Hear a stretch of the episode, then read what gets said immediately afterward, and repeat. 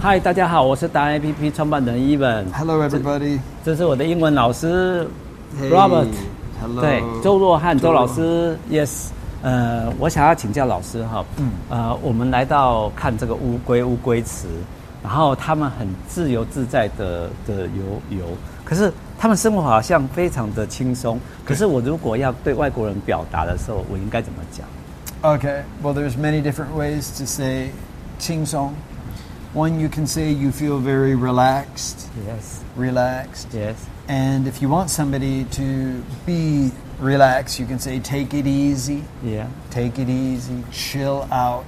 So- Okay, just kind of relax, don't take life too seriously. Yeah. 哦，OK。 And so, like, like these turtles are like kind of relaxed and kind of going around and just having fun. You use as a plan and it's Yeah. 晒太阳。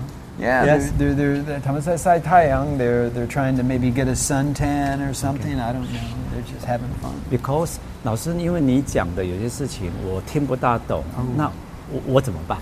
我们-我们有一堂课，就是你有听过我们的课吗？就是-呃，大概看一下，然后就划过去。？那叫什么名字？我想听。呃，英文听力全攻略。 Exactly. Now, Yes. this is a class that I'm doing with another professor, Yeah. and she's really a specialist on this. Okay. Oh. 黄文菊老师。哦 She's really a specialist on this. ，OK。 And what it is is it helps you improve your listening comprehension, you the 听能力。是。因为大部分的 Yes. 台湾人，我我们台湾人听英文的时候，嗯。我们会怕，是。我们就怕我们 Yes. 每一个字每一个字都要懂。嗯，我们都得阿多话就会害怕。 Yes, exactly. And we think we have to understand every single word, Yes. but that's not true. What you really need to know 就是关键词。你听到一个关键词，比方说 I said the turtles are very relaxed, right? Yes. So all you have to hear is turtles, Yes. Turtles. relax, Relax. right? Yes. The and very is not that important, right? OK. Right?